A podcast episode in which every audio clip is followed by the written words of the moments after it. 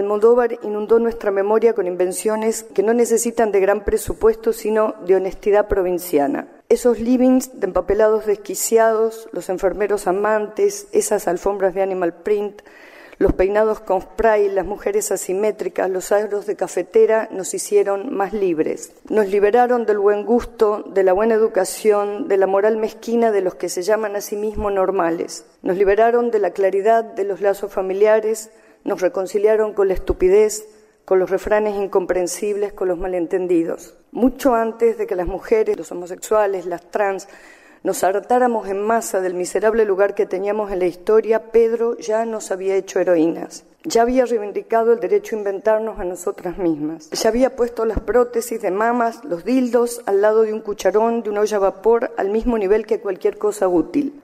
No hay deber ser en la ética de Almodóvar.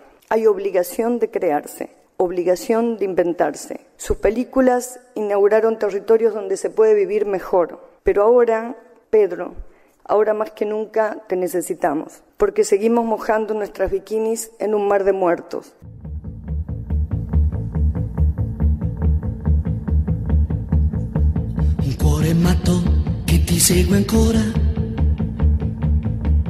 Giorno e solo te.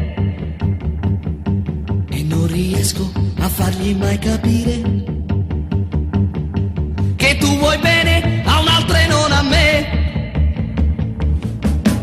cuore matto, matto da legare, che crede ancora che tu pensi a me. Non è convinto che sei andata via, che m'hai lasciato e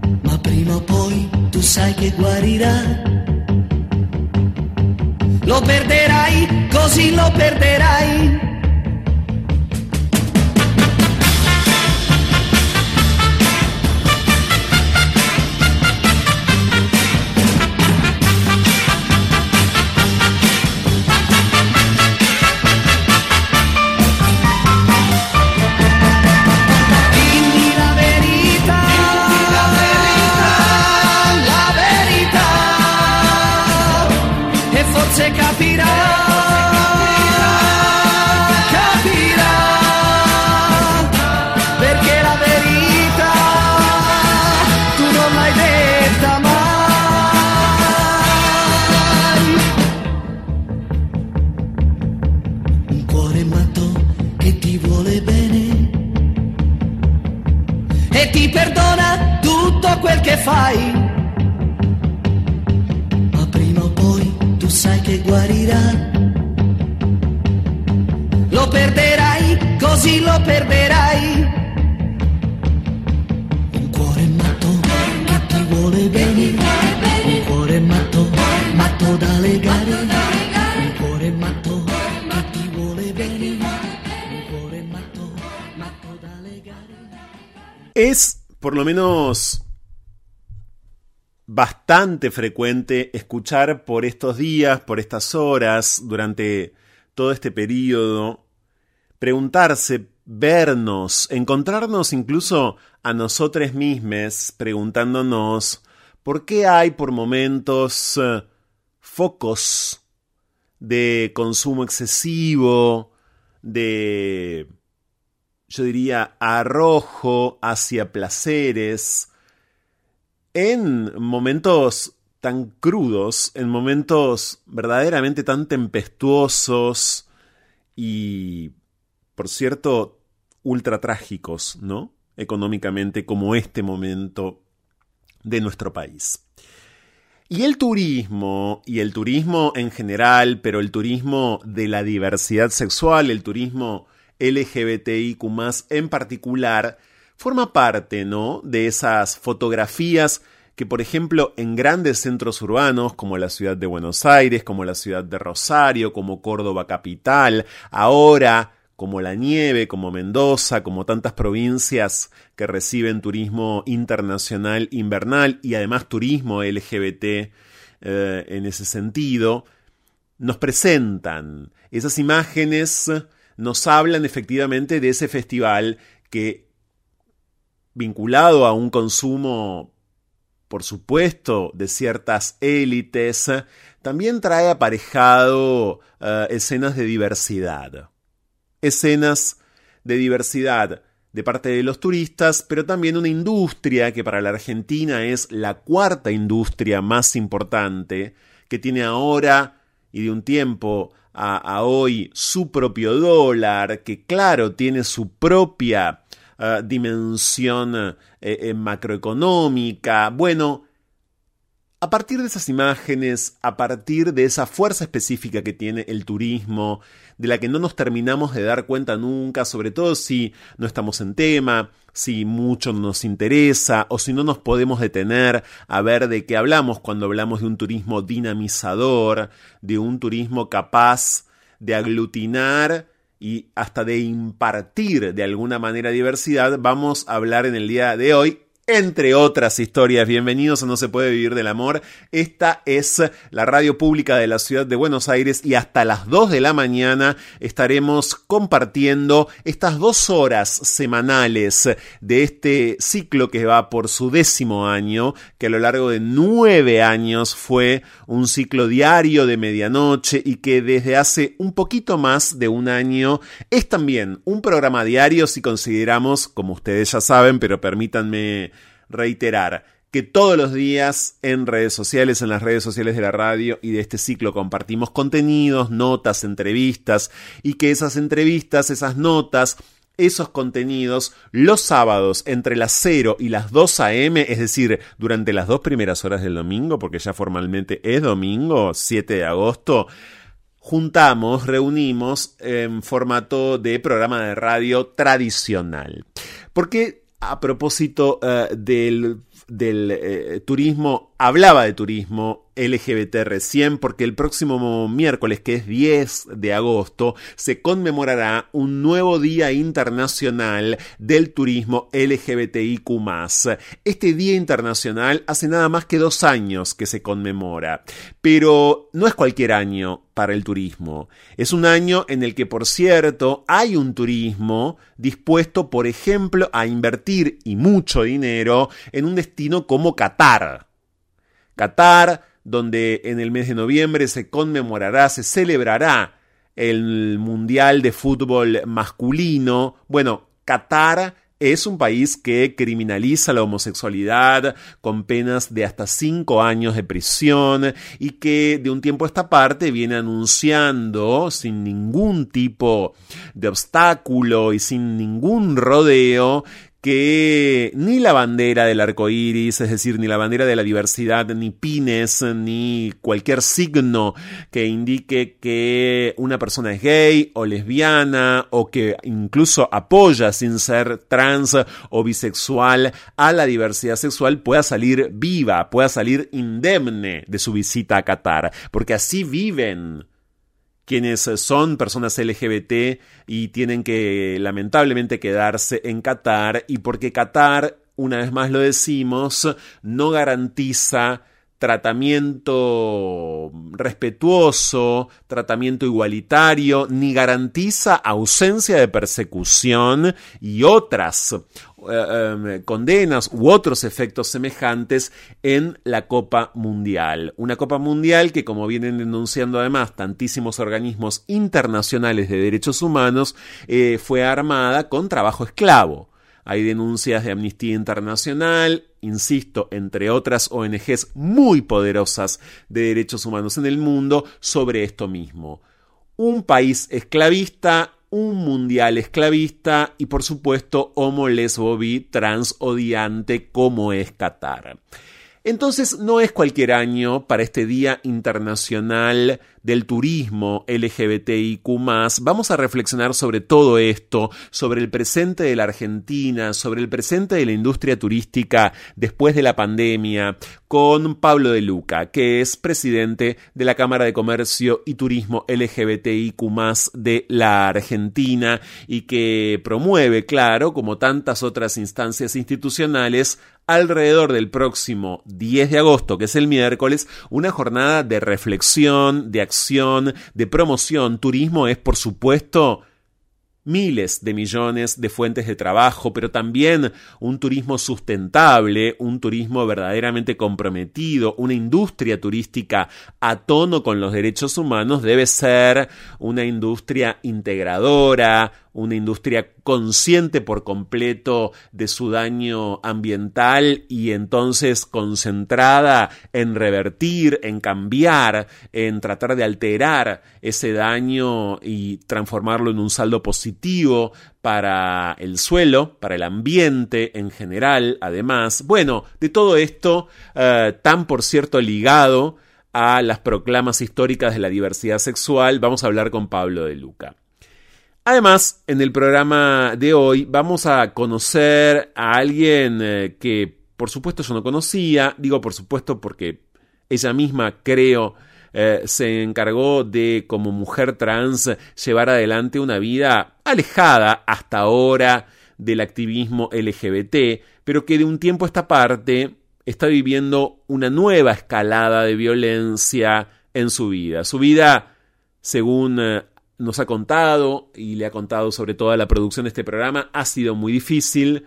Paula Nicole Azul Murphy, Paula Nicole Azul Murphy, como prefieran, hace más de 20 años que se fue de su casa en Merlo, despedida por su familia, por ser trans, volvió a su casa hace algunos años porque es heredera eh, de una casa que está en un terreno, que es un terreno familiar, en el que también hay una casa que, que era de su hermano, su hermano vivía con una mujer y con una menor de edad, su hermano se separó, su tía que vivía ahí también se murió, a partir de una serie de eh, acontecimientos familiares, la vida de Paula fue cada vez más, aún muerta su madre, que siempre la excluyó, más y más difícil. Su situación es grave, su situación da cuenta de esa ininterrupción de la violencia estructural que lamentablemente vertebra todavía hoy a la mayoría de las identidades trans y a la mayoría de las travestis de nuestro país. Inacción judicial, inacción oficial en general de los ministerios, una situación, la de Paula, créanme, muy alarmante, completamente difícil, que para no terminar de anestesiarnos, para no terminar además de olvidarnos como un momento tan áspero, un momento tan, pero tan, yo diría, destructivo, ¿no? Eh, o de destrucción, mejor dicho, alrededor, como este que estamos viviendo, pega y pega infinitamente más en vidas que ya venían con altísimos grados de precarización encima, como esta. En el día de hoy, por cierto, Ana Fornaro de Agencia Presentes y también todas las noticias de la diversidad sexual que están ya publicadas en Presentes o que están por publicarse en Presentes, que es agenciapresentes.org, dentro de un par de horas, claro o si, no, o si ya no están publicadas, ¿verdad? Como les decía, por cierto. Y en el día de hoy también vamos a conocer a la actriz, dramaturga, directora Luciana Mastromauro, que presenta por estos días la obra Me encantaría que gustes de mí. Me encantaría que gustes de mí es una novela que escribió la artista queer Fernanda Laguna hace un tiempo y que Luciana Mastromauro convirtió en un espectáculo unipersonal que está los sábados, acaba de estar, eh, por cierto, eh, acaba de tener una función en el Teatro Beckett en el barrio del Abasto en la ciudad de Buenos Aires, que tuvo algunas funciones el año pasado y que planea, por cierto, viajar.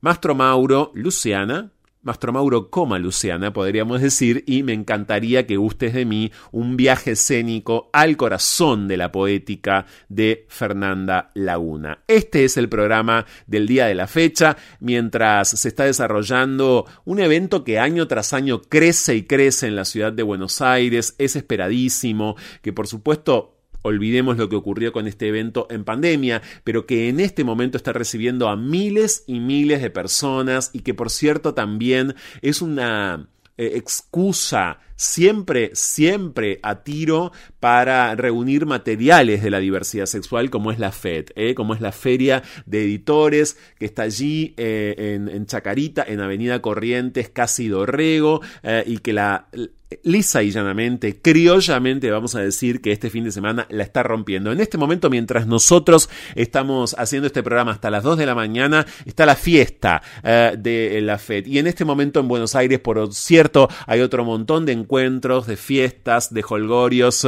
súper diversos, súper disidentes. Bienvenidos a No se puede vivir del amor. Estamos hasta las 2 y estamos en Twitter, en arroba, todo junto, miren, arroba se puede vivir y en Instagram en arroba no se puede vivir del amor guion bajo. Arroba no se puede vivir del amor guion bajo. Ya volvemos.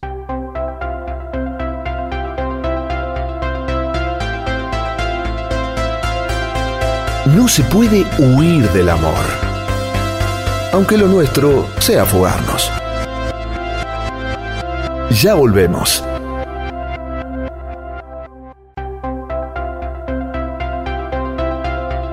Escapar. La mejor manera de volver a nosotros mismos. Seguimos con más.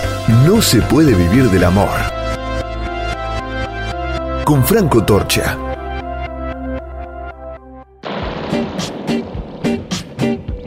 Intercambios a la deriva. Lo que va de la idea al ideal. Diálogos con cierta lógica y acaso desacatos la hora en que Buenos Aires parece agotarse. Fuego en la conversación. Llega a No se puede vivir del amor. Cháchara. Palabra. Es lo único que tenemos.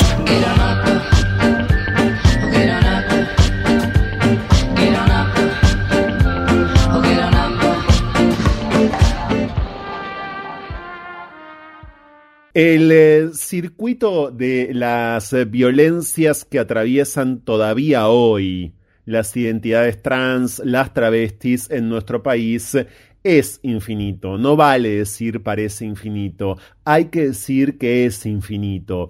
Y desde luego, en una capilaridad social, en un tejido social, como le gusta decir y mucho a esos especialistas que pululan en general por determinados medios, como el tejido social a la vez en un momento tan delicado, tan difícil como este momento eh, de nuestro país. Bueno, esa capilaridad social está totalmente o, vive propensa, podríamos decir, hoy vive propensa al estallido violento y esto se traduce en la violencia vial, en la violencia intrahogareña, en la violencia social de todo tipo. Bueno, eh, lo vemos también, claro, agravadísimo y además de arrastre histórico en las vidas de las identidades trans. ¿Por qué? Porque me tomo estos segundos eh, para contarles esto ahora, porque ya está en comunicación con No se puede vivir del amor en el programa del día de hoy, Paula, Paula Nicole Azul Murphy, que de un tiempo a esta parte viene atravesando, entre otras violencias, una violencia vinculada a su propia familia, que a mí me va a gustar muchísimo que pueda compartir con nosotros hoy en nuestro ciclo. Paula, ¿cómo estás? Bienvenida. ¿Qué tal, Franco? Buenas noches. En primer lugar, muchísimas gracias por el espacio. No, gracias a vos por ponerte en contacto con este ciclo y por resumirnos eh, tu situación, por cierto, eh, que a mí me gustaría que nosotros ya la conocemos, que antes que nada también la puedas compartir con quienes nos están escuchando.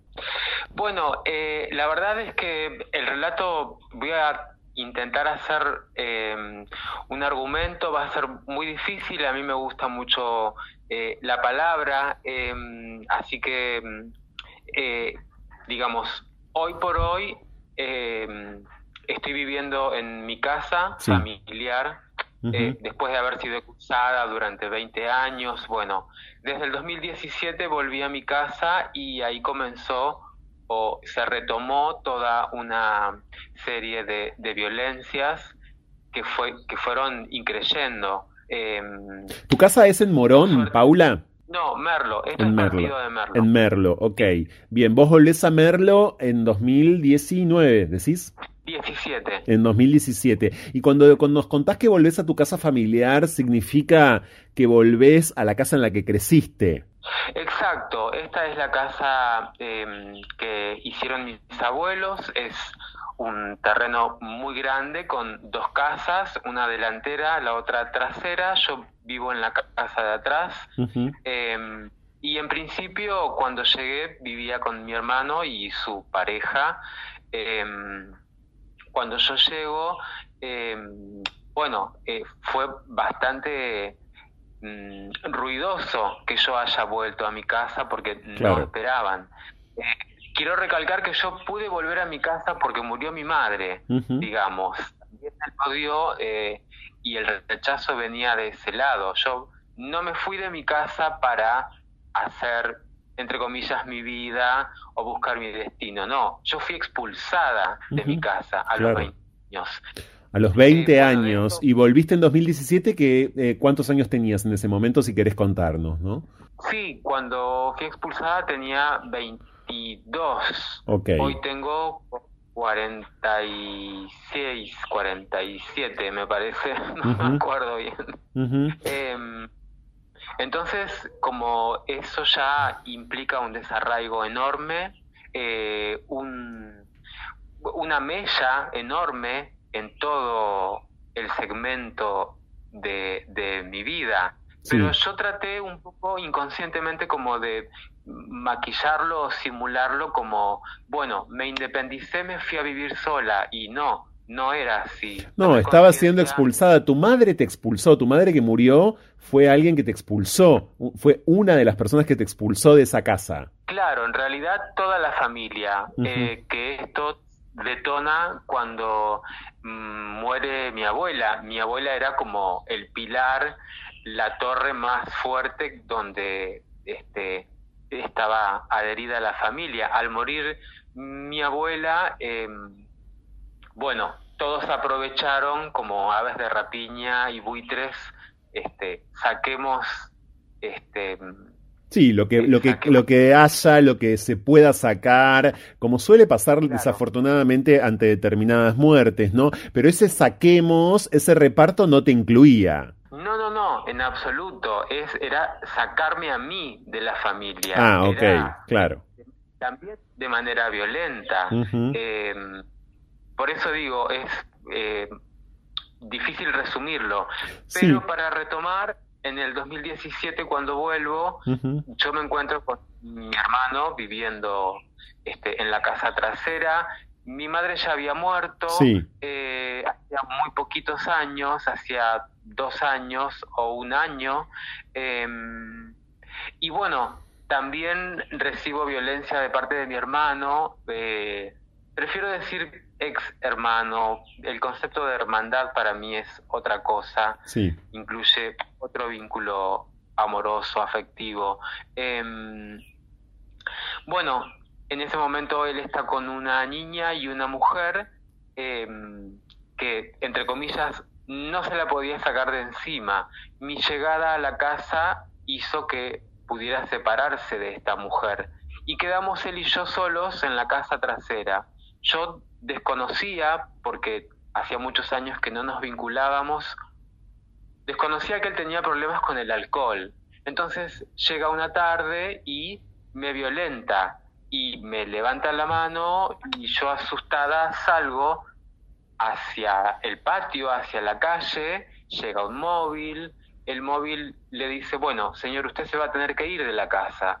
Entonces mi hermano se va eh, con todo. Con todo quiere decir todos los muebles. La casa queda completamente vacía.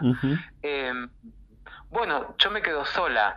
Em, esta señora, esta pareja de mi ex hermano, bueno, vuelve a su casa familiar.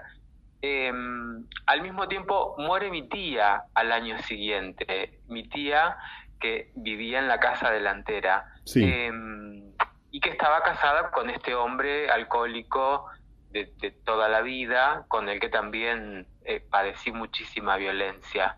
Entonces él queda solo adelante y yo quedo sola atrás. Bueno, parecía hasta ese momento entonces una situación casi ideal, digo, ¿no? Vos habías logrado volver y, bueno, tras esta muerte última de tu tía que citas, vos tenías tu espacio, eras heredera más allá de cómo tu familia te ha segregado, heredera legal, y él también, bueno, parecía que todo podía encaminarse. Exactamente. Lo que esto proporcionó fue la ocasión para que este señor, eh, Luna, de apellido, invitara a la ex novia de mi hermano a vivir en la casa delantera con la menor. No porque sí, no solo porque argumentaron ante la justicia tener una relación, un vínculo, habiendo muerto mi tía hacía dos meses, em, sino que además en una clara complicidad y en un ardid para desapoderarme de mi casa. Entonces lo que hace esta mujer, ya instalada en la casa delantera por segunda vez, em, es realizar una denuncia falsa con un argumento falso, em, como que yo había, le había levantado la mano a mi sobrina, o sea, a una niña de cinco años. Claro, según ella, vos le pegaste a tu sobrina, vos sos violenta, eh, vos sos un peligro. Claro, pero además, como gran eh, estrategia, em, que no sé si fue inconsciente o fue asesorada, lo realizó en lo que se dice feria shopping, durante la feria judicial de enero. Eh, y además no solo realiza un falso testimonio cometiendo un hecho delictivo, sino que me denuncia con el nombre de varón. Entonces la jueza lo toma y dice, acá hay un hombre, acá hay una mujer, acá hay una menor, el hombre afuera. No chequean cinco años de denuncias que yo le venía haciendo a este señor Luna por violencia.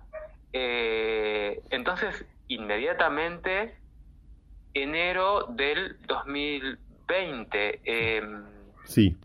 Bueno, yo me encuentro con todo un operativo en la puerta de mi casa, como si estuvieran por sacar a una narcotraficante colombiana. Y soy excluida de mi casa.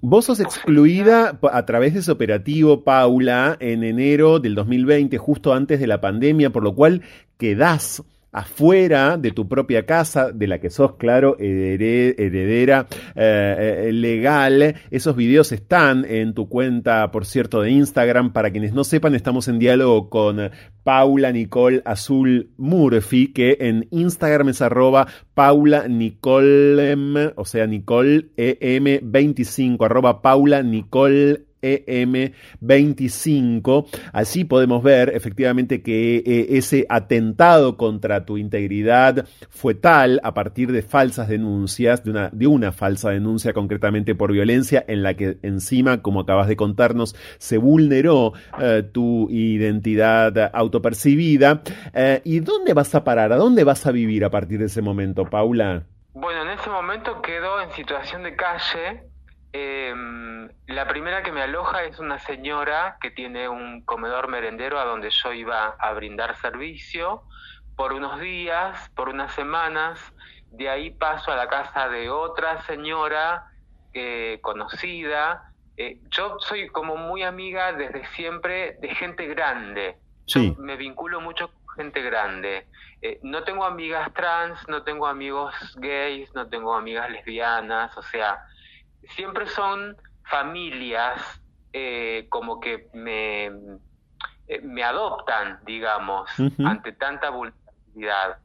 más allá de esta situación en particular.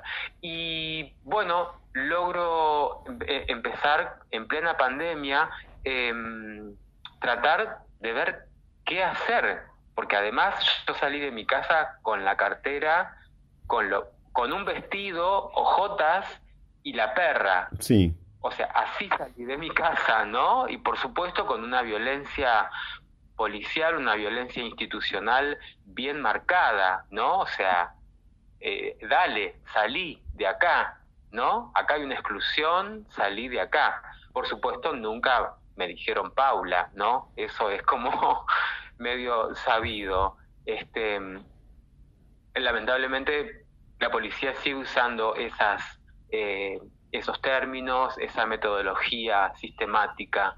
Eh, de violencia, de agresión, de subestimación.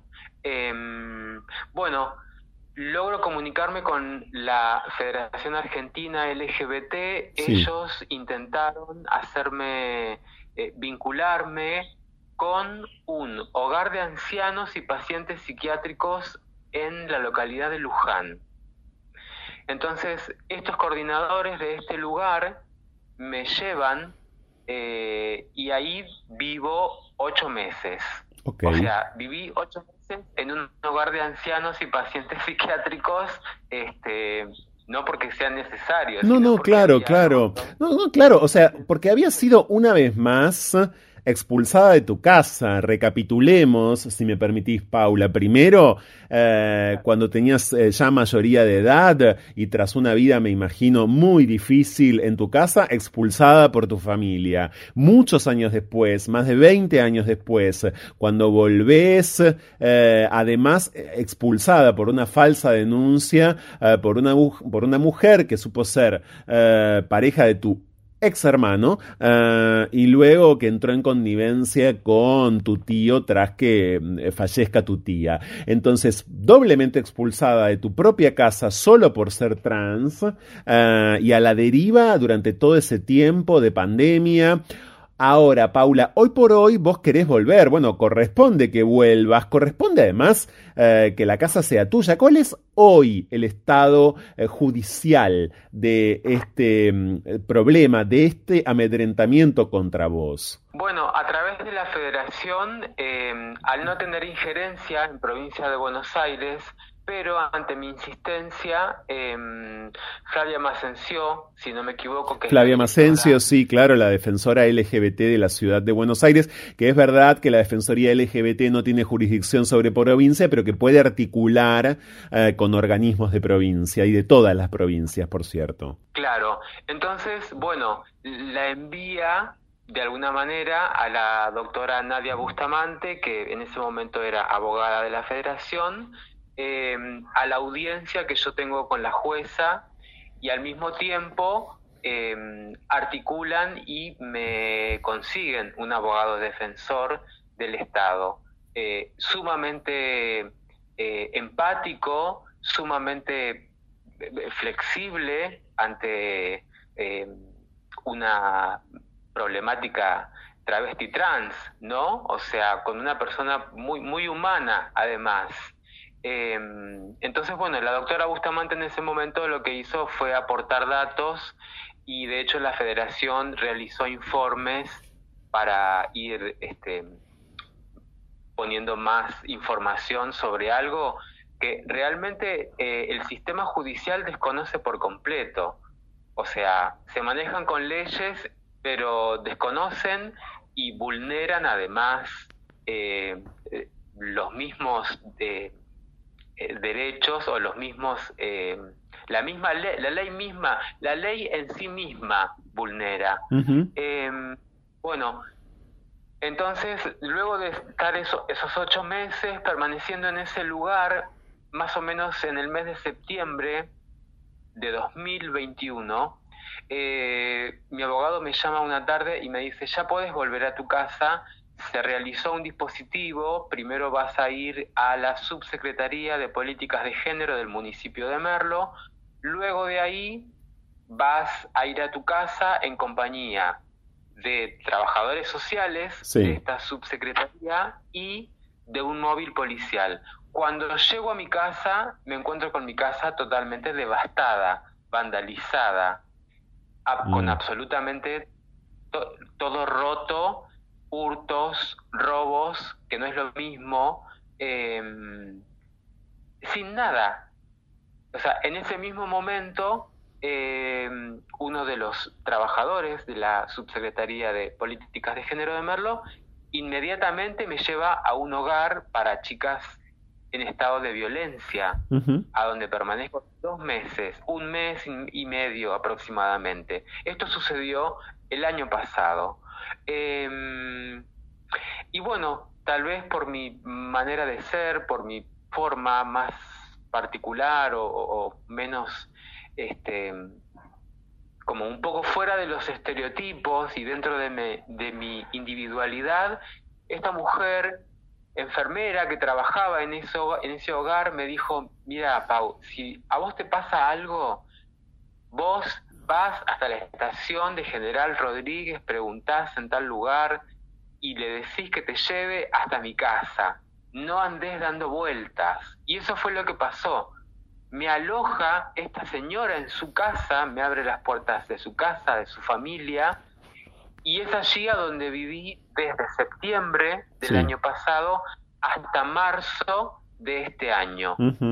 Y habiendo tenido una entrevista con una abogada penalista que, mm, que logré también por recomendación de la federación, me dijo, mira, la verdad, yo con esa frialdad que tienen y que es necesaria también, eh, me dijo, mira, yo que vos voy y habito tu casa como esté, sin ventanas, sin luz, sin muebles, sin tu ropa, sin cocina, sin nada, porque puede ser muchísimo peor la situación. ¿Y lo hiciste? claro.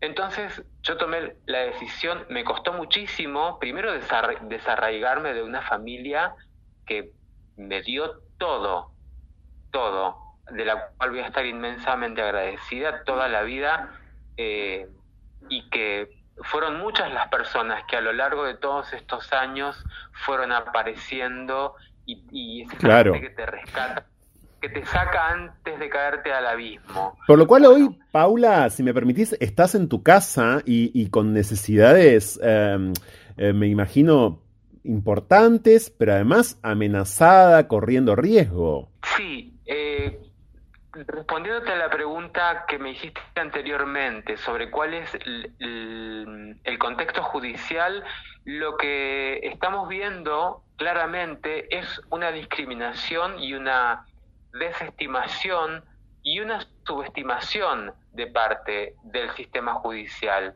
porque no me están dando todas las medidas de protección que necesito en el estado en el que estoy. Quiero aclarar también que yo sufrí un accidente cerebrovascular isquémico que me dejó dos meses internada y una, este, una plejía del lado derecho del cuerpo, lo cual me impide tener dominio, precisión.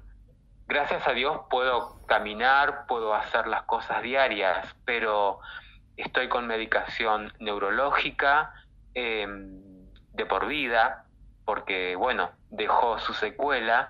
Em, durante muchos años yo trabajé en salones, o sea, me desempeñé como peinadora y maquilladora. Sí. Soy diestra y el lado afectado es el derecho, con lo cual no puedo cortar más el pelo ni puedo hacer más nada al respecto porque no puedo, porque es el lado afectado. Em, entonces por eso lo que em, estamos viendo es eso, es una absoluta subestimación eh, y desestimación del sistema judicial. La jueza de alguna manera interviniente en la causa entre comillas y para decirlo vulgarmente, se abre y no toma eh, medidas. Si bien hoy por hoy tengo botón antipánico, em, acá en el partido de Merlo funciona la Secretaría de Protección Ciudadana, que trabaja en conjunto con la policía local, con lo cual yo activo el botón antipánico y en siete minutos yo tengo en la puerta de mi casa a un móvil policial y a un móvil de prevención Paula, eh, ¿esa mujer eh, y tu tío siguen viviendo ahí adelante? Ahora están viviendo los tres, porque mi hermano volvió, o sea, cuando se fue en el 2018 de ese evento eh, violento, él se va a la provincia de Misiones, vuelve y cuando vuelve se instala porque esta mujer le da paso a que pueda volver a ingresar el violento a, a, mi casa. O sea, es una irregularidad judicial tras otra. Ahora bien, claro, pero además, ¿cómo es tu día a día? ¿Vos los ves permanentemente? Sí, porque es un terreno grande y por supuesto lo que intentan es... Em, yo tengo que decir a cierto... Em, a ver, hay un momento en el que uno sabe cómo es. Entonces yo puedo decir sin ningún eh, pudor eh, qué clase de persona soy, qué, cómo soy, cómo reacciono. Y como yo no soy una persona reaccionaria, muchísimo menos violenta, em, tengo una vida sumamente pacífica desde siempre, soy actriz, me gusta la naturaleza, me gusta pintar, me encanta la huerta, el jardín, o sea, todo lo que intentaron eh, hacer una figura de mí no condice con la realidad en absoluto. Ahora, ¿y cuál es tu necesidad, Paula, en este momento? Esto, eh, sobre todo lo pregunto también porque hay muchas personas escuchándonos. Repetimos, Paula está en arroba Paula Nicole EM25 en Instagram, arroba Paula Nicole EM25 en Instagram, es Paula Nicole Azul uh, Murphy. ¿Qué necesidad, eh, digamos, qué necesidades, nos queda claro cuáles son esas necesidades, pero está también bueno escucharlo uh, de tu propia boca, ¿no? Más allá de la gestión judicial, más allá del tramiterío judicial, ¿qué necesitas hoy por hoy? Que la jurisdicción, o entre comillas la justicia, haga lo que tenga que hacer pero eso no está en mis manos. Si vamos a lo más pequeño, em, yo me fui haciendo de muebles, em, soy práctica para realizar cosas este, manuales y me gusta la estética, o sea que pude poblar mi casa como pude, eh, con maderas que encontré, hice muebles, estanterías, eh, o sea, todo es muy precario, eh, pero también, por ejemplo, las ventanas de vidrio que fueron robadas, eh, bueno, eso no lo puedo reemplazar porque es sumamente costoso. Sin embargo, me ingenié para poder eh, comunicarme con Desarrollo Social de la Nación y ellos de alguna manera hicieron un pequeño aporte que es válido aunque pueda ser criticable, pero es válido. El Ministerio de la Mujer, Géneros y Diversidad de la Nación, eh, también estoy en contacto con ellos, pero se van a hacer, se van a cumplir un año de un subsidio del cual se viene hablando y que no, no se me otorga porque siempre hay como impedimentos en el medio. Todos los impedimentos tienen que ver con la política partidaria, porque cuando intentó el Ministerio de la Mujer, Géneros y Diversidad de provincia, eh, el municipio obstaculizó esa ayuda. ¿no? Eh, esto tiene, perdón, para que quede claro, para que quede claro, hablas de gestiones políticas concretas, es decir, la provincia de Buenos Aires hoy gobernada por el Frente de Todos y el partido de Merlo gobernado por también. Ok. Entonces, vos, sí. vos, decís que están obstaculizando eh, desde el mismo partido la llegada de, ayuda. Sí, ya lo hicieron. Ya lo hicieron después de haber abandono de persona cuando yo estaba en mi casa tratando de recuperarme del accidente, con convulsiones, con ataques de pánico, con fobias, en un estado de vulnerabilidad absoluta y teniendo a 10 metros a los tres Sí, a tus, a tus agresores. Está clarísima la situación y es una situación calamitosa, Paula, la tuya, es verdaderamente una situación muy alarmante que, como les dije al comienzo, además de esta conversación con Paula, ilustra casi de manera infalible la sucesión de episodios violentos que al día de hoy padece una identidad trans en nuestro país, primero y principal, como en la historia de Paula, por parte de su propia familia, primero y principal, y también más de 20 años después de haberse ido, todavía hoy, por parte de esa familia. Mientras tanto, estados que atienden pero que desatienden, que parecen querer proteger pero que luego sueltan la mano, desde luego, a la vez un eh, sistema judicial que despliega recursos, que multiplica por momentos aparentemente recursos, pero que al mismo tiempo ralentiza, archiva, eh, olvida por completo causas semejantes, mientras tanto la supervivencia, mientras tanto la supervivencia de Paula. Yo quiero agradecerte mucho, Paula, esta comunicación. Voy a una vez más decir que estás en Instagram, nosotros te arrobamos desde la cuenta de Instagram de nuestro programa para que todo aquel, para que todo aquel que quiera colaborar con vos, ayudarte y demás lo pueda hacer, arroba Paula Nicole M20 que se define además como libre pensadora y nos dimos cuenta que así es y como incomodadora y qué bueno que así sea porque eso es disidencia. Gracias Paula, gracias por este rato, muchas gracias. No, Franco, muchísimas gracias a vos en primer lugar por el espacio. Eh, me asombró realmente y debo em, nombrarlo, debo decirlo, por haberme dado el espacio. Em, y también debo decir que em, es, mm, es muy importante, yo fui muy reticente a mostrar mi privacidad, pero tomé conciencia de la magnitud del peligro y de la magnitud de lo que no se, no se hace, digamos, de lo que uno ve, que vos explicabas recién, de lo que uno ve que es cartón pintado, ¿no? Desde las asociaciones y desde muchos lugares que primero ofrecen y luego sueltan la mano. Pero sin embargo yo prefiero no quedarme en el enojo y muchísimo menos en el, en el reclamo, en el resentimiento, en el rencón. Es, en el rencor, esos sentimientos no tienen lugar en mí.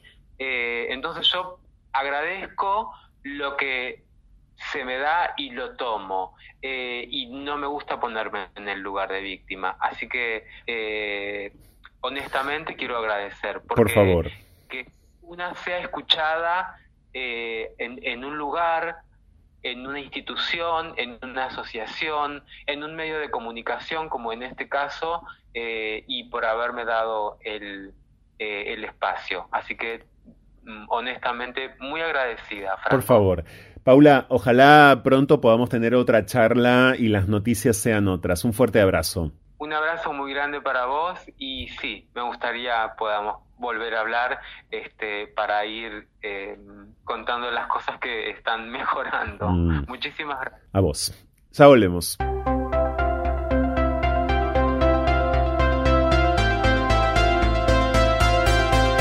No se puede huir del amor aunque lo nuestro sea fugarnos. Ya volvemos.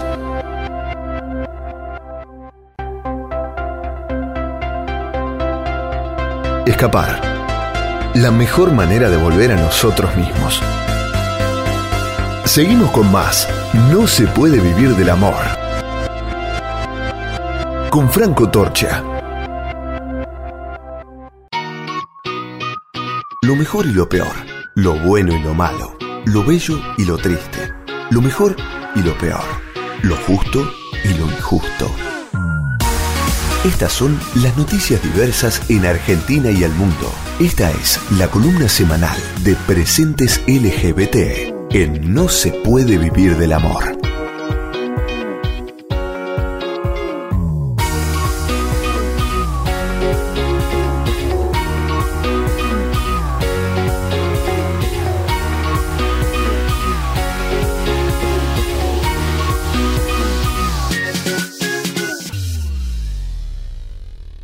Hay noticias casi exactamente, diría, de cada país en este momento en la portada de agenciapresentes.org. Por eso y por mucho más, estamos ahora en el momento semanal de Agencia Presentes en No se puede vivir del amor con Ana Fornaro. ¿Cómo estás, Ana? Hola, ¿cómo andás, Franco? Bien, muy bien. Decía esto porque, bueno, está, está Honduras, está Guatemala, bien digo, Argentina desde ya, México, dos militares condenados por el transfemicidio de la Soñaré en México. Quisiera empezar por ahí, Ana. Sí, bueno, es la, es, el, la segunda vez en la historia de la justicia mexicana que se condena eh, un transfemicidio haciendo hincapié en eh, la identidad de género eh, de la víctima, ¿no? La Soñaré era una trabajadora sexual que estaba que tenía 21 años porque fue cuando fue asesinada en 2020 en plena cuarentena, digamos, mientras ejercía el trabajo sexual justamente.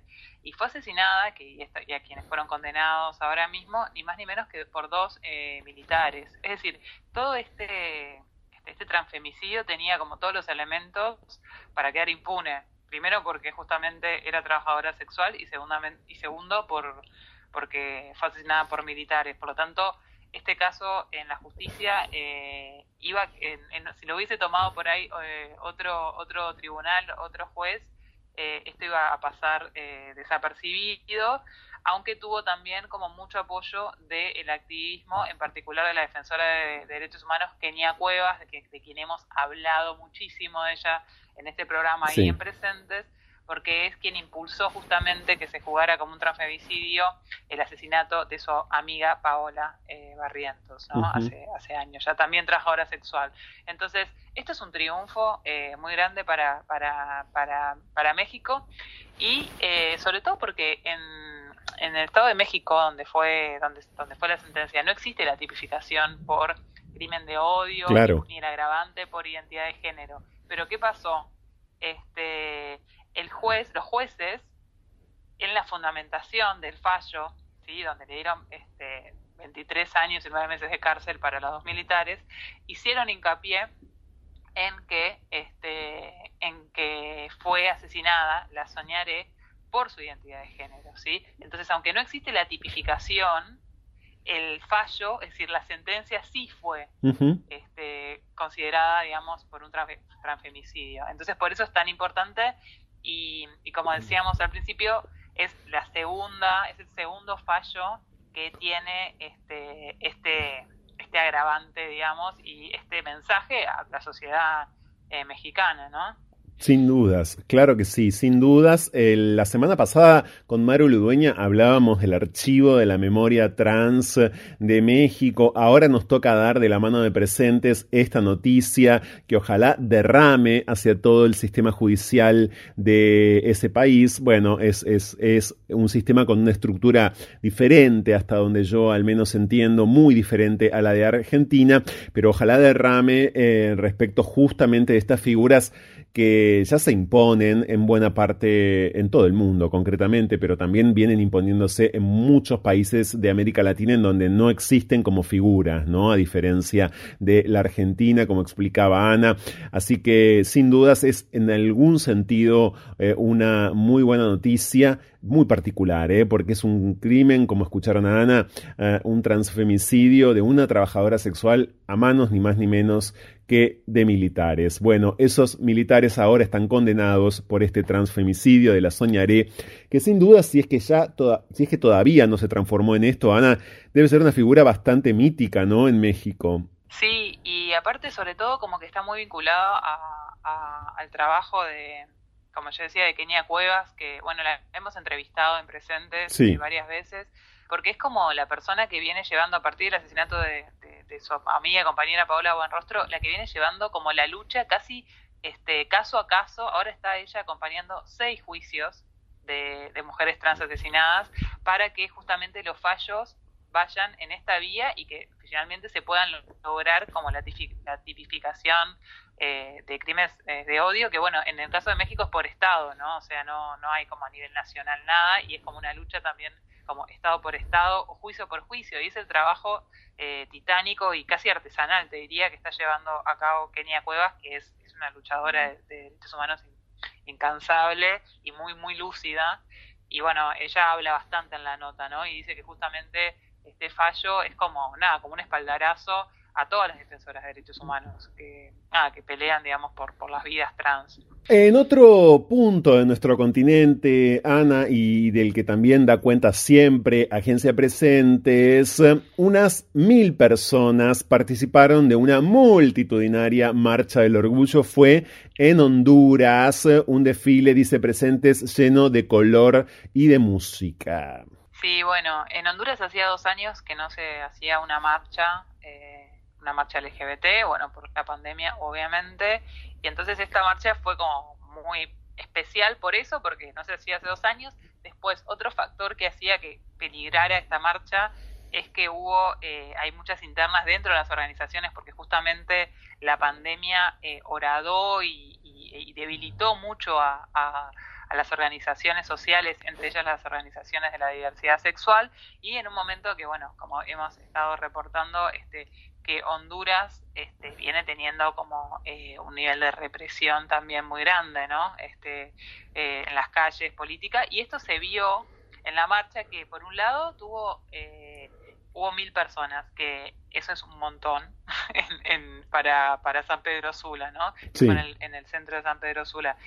Por otro lado, mucha presencia de personas jóvenes ¿sí? Como esto creo que lo habíamos hablado, eh, yo no sé si hace un par de semanas, como a partir de una nota de un perfil de un adolescente trans en El Salvador, o sea, que justamente como que la cuarentena se habían permitido quizás a muchos jóvenes que pudieran después de, como que cuando se salió de la pandemia se han salido también a las calles, ¿no? Como que generó un, un efecto en, en algunos jóvenes como de, como medio de como de crisálida, digamos, como de protección también el tema del encierro. Entonces, ahora hay muchos jóvenes que se están volcando a las calles que por ahí antes, y esto cuando lo veíamos con las coberturas también de, las corresponsales en Honduras, que no había tanta presencia de juventudes. Y ahora sí, pero juventudes eh, jóvenes eh, por ahí este, de adolescentes, ¿no? Que en este caso lo hubo.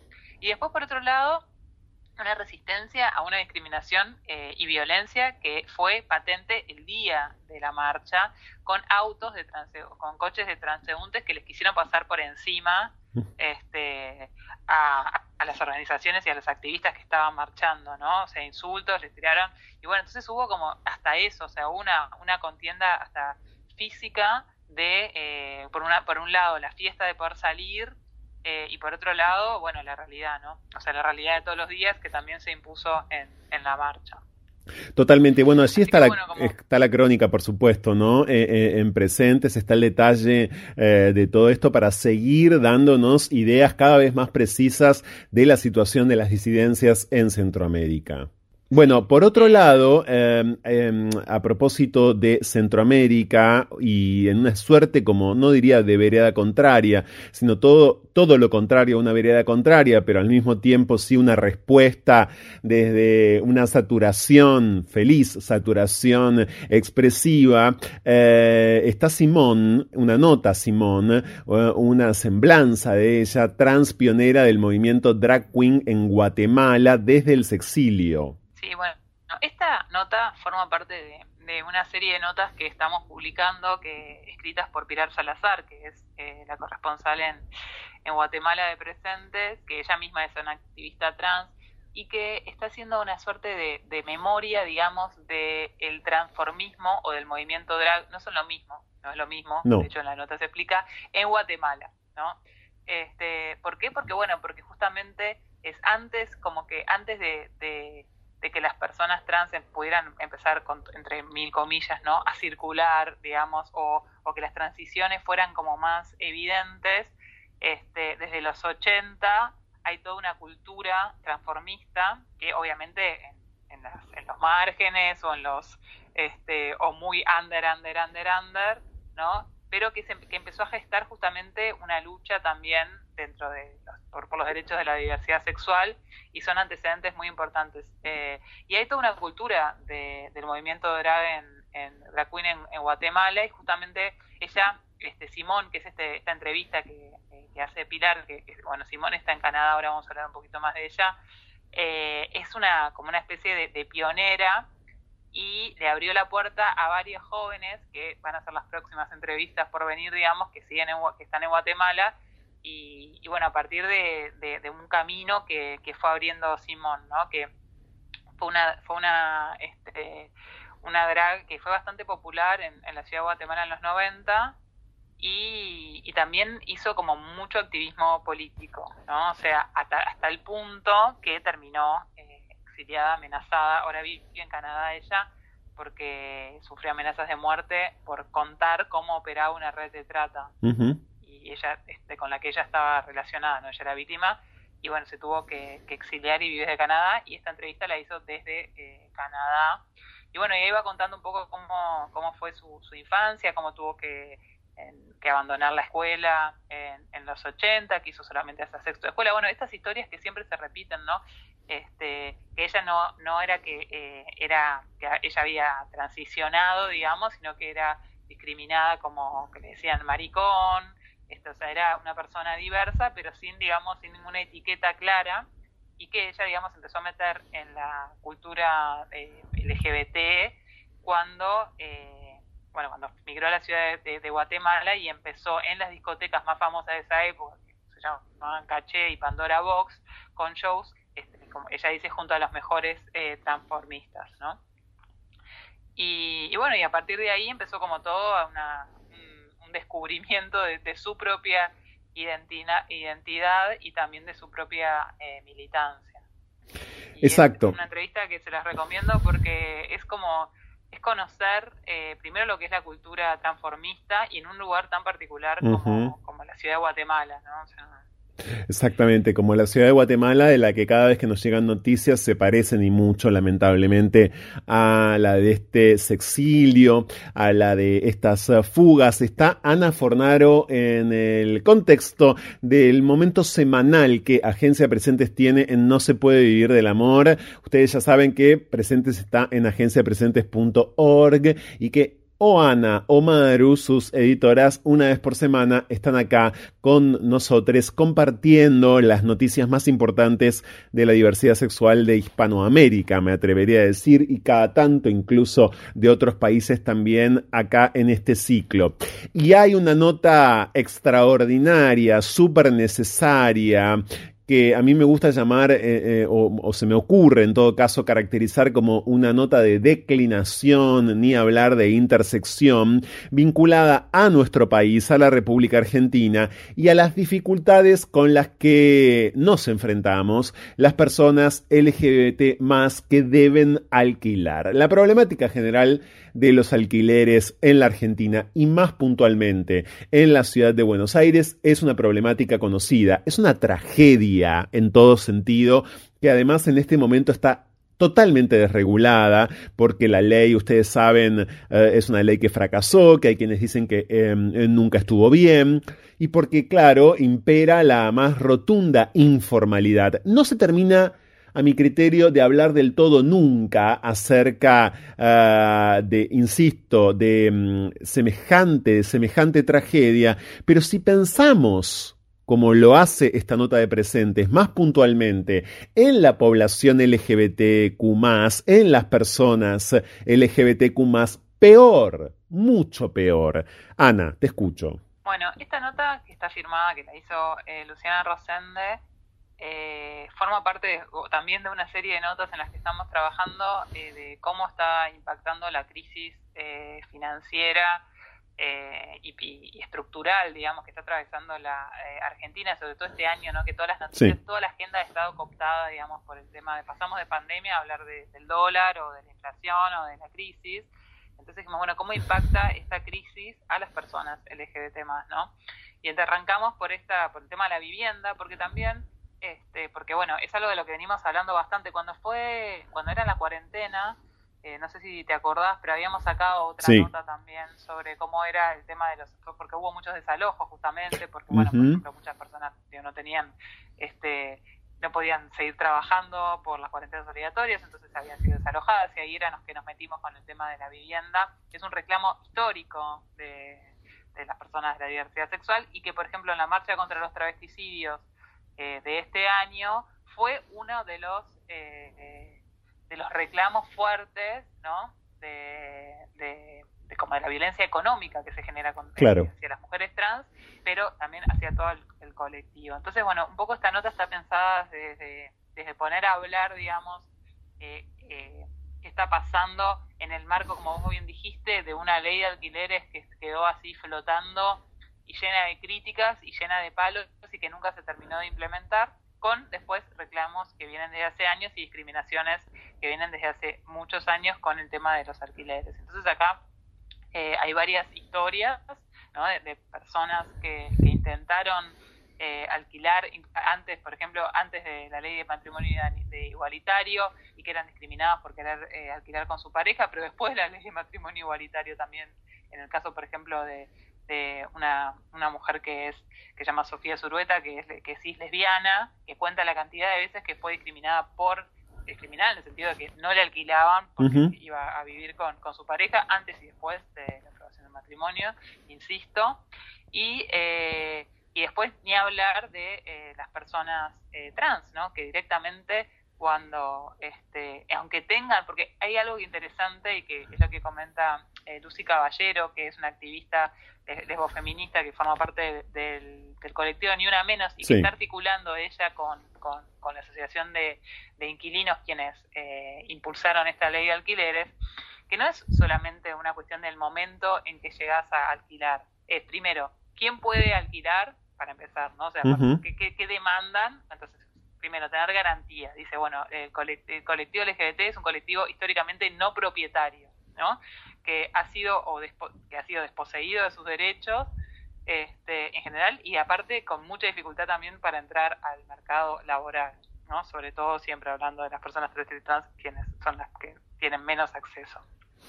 Exacto. ¿Qué se necesita para alquilar? Una garantía, como dijimos, y después un depósito. Sino, incluso, e incluso teniendo todo, teniendo el dinero y una garantía, eh, en el momento en que se visibiliza, digamos, en el caso de las personas trans, es imposible no hacerlo, pero en las personas este, cis sí, eh, el hecho de ser LGBT, ahí empiezan las trabas y directamente, en la mayoría de los casos, no, no les alquilan.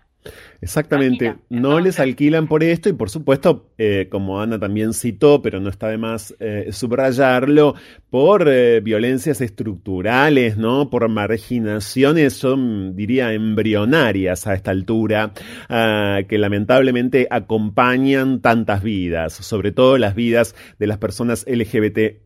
Por eso, cuando decimos y cuando una nota como esta afirma ah, que va a insistir en cómo impacta sobre esta población, bueno, muchas reacciones pueden, pueden ser las siguientes. Impacta sobre cualquiera, sí, pero muchísimo más y de forma muy específica y muy singular, eh, con personas que quedan afuera por el mero hecho de existir o por el mero hecho de ser como o de aparentar eh, tal otra cosa, ¿no? Eh, y mm, se vuelve en un contexto semejante muy, pero muy irremontable esta situación. Como bien decía Sana, en pandemia, claro, muchísimos desalojos, sobre todo recuerdo a comienzos del año 2020, durante el primer semestre, ¿no? Eh, del año 2020. Esto fue así en el mundo entero. Y hoy que hablábamos de sexilio, bueno, esto motivó sexilios varios, ¿no? Es decir, exilios no, no solamente por, por, por, por, porque el Estado los eh, eh, em, eyectaba, sino también porque las familias a las que millones de personas tuvieron que volver a apelar eran el territorio enemigo, digamos, eh, histórico, por lo cual, cómo vivir con esas familias que siempre te habían despreciado. Bueno, los movimientos, las migraciones, las fugas que ha provocado la pandemia son muchas, los desalojos, las pérdidas, claro, de capital, de poder adquisitivo de empleo, en el caso de quienes tienen eh, algún tipo de empleo. Bueno, esto eh, fue gravísimo en todo sentido durante 2020-2021, eh, pero sigue siendo aún grave. Y en la Argentina, con este marco legal, bueno, ahora hay un proyecto de ley para que suplante, por lo menos uno, tengo entendido que hay por lo menos uno, para que suplante a la vieja, que es nueva, ley de alquileres. bueno, ojalá se subsane. Lo que ocurre es que Hoy por hoy además están de hecho los alquileres dolarizados, de hecho, ¿no? Desde ya. Bueno, es que esa es el, como la gran trampa también, ¿no? Y de, eh, a mí me encantaría este, ser optimista con el tema de, cualquier ley de alquileres, pero hay tal nivel de impunidad de las propias del mercado inmobiliario que, bueno, yo como, como persona que, que alquila, cuando hablabas con una inmobiliaria y esto lo, te dicen, no, no existe la ley de alquileres, incluso cuando existía, ¿no? O sea, es el desconocimiento, eh, eh, digo, como fingir demencia y, la impunidad, porque eso no, no se sanciona, entonces eh, hay que ver como qué, esperanzas hay, digamos, para las personas eh, que alquilamos. Yo creo que, que, muy poca y para las personas de la diversidad sexual, por todo esto que venimos hablando, es como realmente es muy, muy profunda la, la brecha y en este contexto de, miseria que está, que está habiendo, ¿no? Y de, y de tanta gente en situación de calle que cada vez hay más aparte. Ana, todo esto está en presentes, por supuesto, eh, como dijimos ya, agenciapresentes.org y arroba presenteslatam en Twitter, en Facebook, en Instagram, arroba presenteslatam. Gracias Ana Fornaro, te mando un fuerte abrazo. Un abrazo, Franco. Seguimos, ¿eh? hasta las 2 de la mañana en No se puede vivir del amor.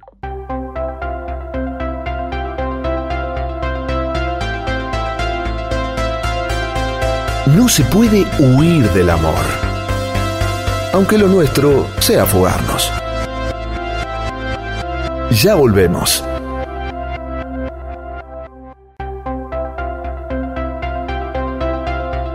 Escapar. La mejor manera de volver a nosotros mismos. Seguimos con más. No se puede vivir del amor. Con Franco Torcha.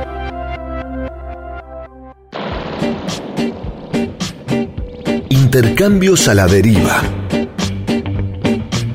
lo que va de la idea al ideal. Diálogos con cierta lógica y acaso desacatos. A la hora en que Buenos Aires parece agotarse. Fuego en la conversación. Llega a No se puede vivir del amor. Cháchara. Palabra. Es lo único que tenemos.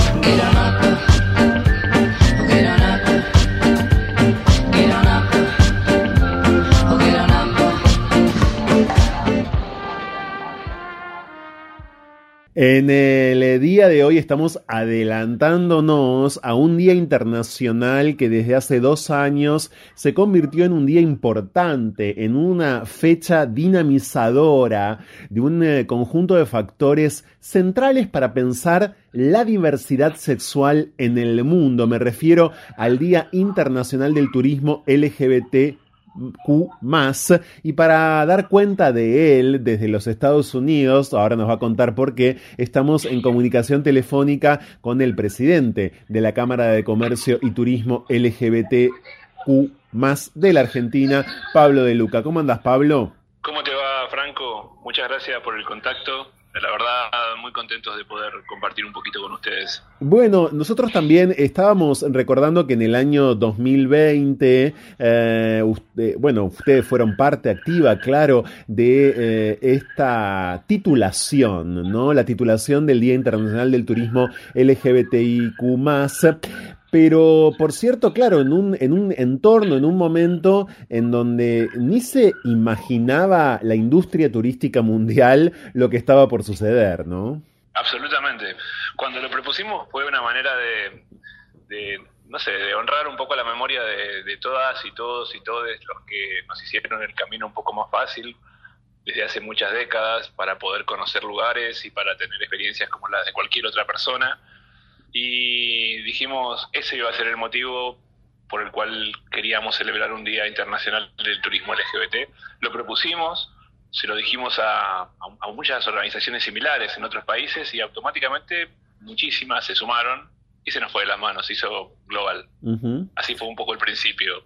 Pero no imaginábamos que iba a venir esta cosa de dos años y pico donde una pandemia tremenda eh, y especialmente este sector y, y también muy duramente a la comunidad le iba a dejar eh, consecuencias enormes.